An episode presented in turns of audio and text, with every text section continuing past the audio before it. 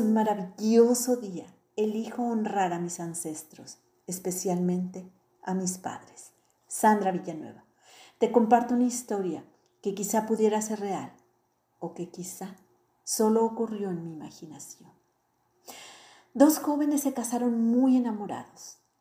Decidieron vivir sus vidas en armonía, respeto, alegría, gozo, paz, juntos compartiendo sus caminos, aprendiendo uno del otro, apoyándose, ayudándose y sobre todo cuidando con profundo cariño y respeto uno la vida del otro.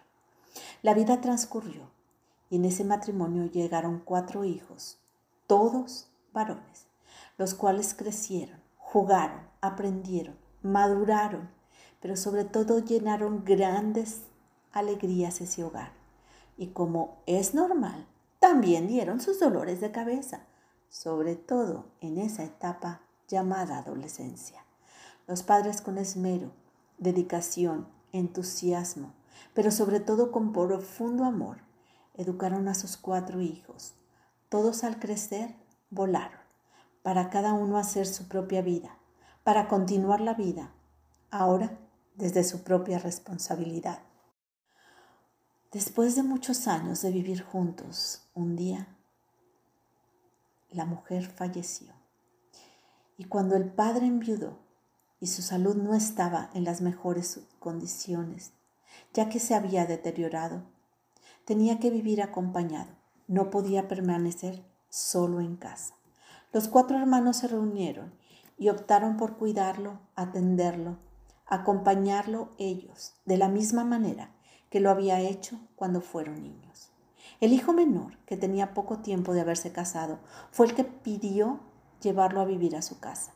Ya había hablado con su esposa, ella estaba de acuerdo, y acordaron que lo instalarían en una de las habitaciones. El hijo menor, quien había salido de casa de sus padres desde muy joven, a estudiar primero y luego a trabajar, no estaba seguro si esto iba a funcionar, pero quería intentarlo Creía, es más, de hecho estaba seguro, que quizá no sería una experiencia positiva para los dos, pero intentó correr el riesgo. Sentía que su padre y él eran dos hombres que por diversas circunstancias se habían convertido en dos personas lejanas. El hijo menor empezó a recordar que mientras crecía siempre se preguntaba cómo era posible que tuviera un papá con una personalidad perspectiva e intereses e ideología de la vida tan diferentes a las de él. El hijo sabía que amaba a su padre, pero era opuesto a él. No entendía cómo dos personas pueden serlo siendo padre e hijo. Pero el padre, la idea de diversión, era la televisión, no convivía con mucha gente, evitaba salir y relacionarse. El hijo, por otro lado, casi nunca veía la televisión, su estilo de vida era muy sociable, salía mucho con amigos a reuniones, disfrutaba involucrarse en un sinfín de actividades. Si podía, organizaba fiestas y fácilmente entablaba conversación con cualquiera. El padre y él eran opuestos también. Por eso, quizás se habían convertido en extraños. Cuando hubo necesidad de cuidar a su papá, descubrió que había perdido la oportunidad de conocerlo, de disfrutar de él se dio cuenta que no lo conocía del todo y además que no sabía tratarlo. Así que esta experiencia le iba a dar la oportunidad de hacerlo y de reencontrarse y así de poderse reencontrar.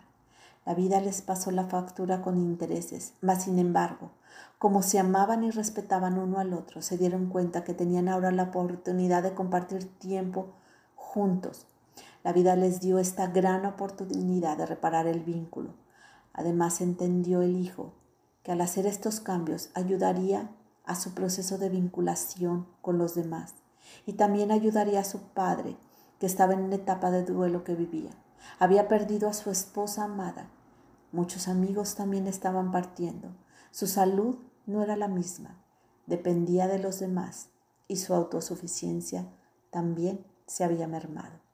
Así es que ambos sanaron el vínculo desde el amor, la paz y el respeto, y el hijo aprendió a honrar a su padre.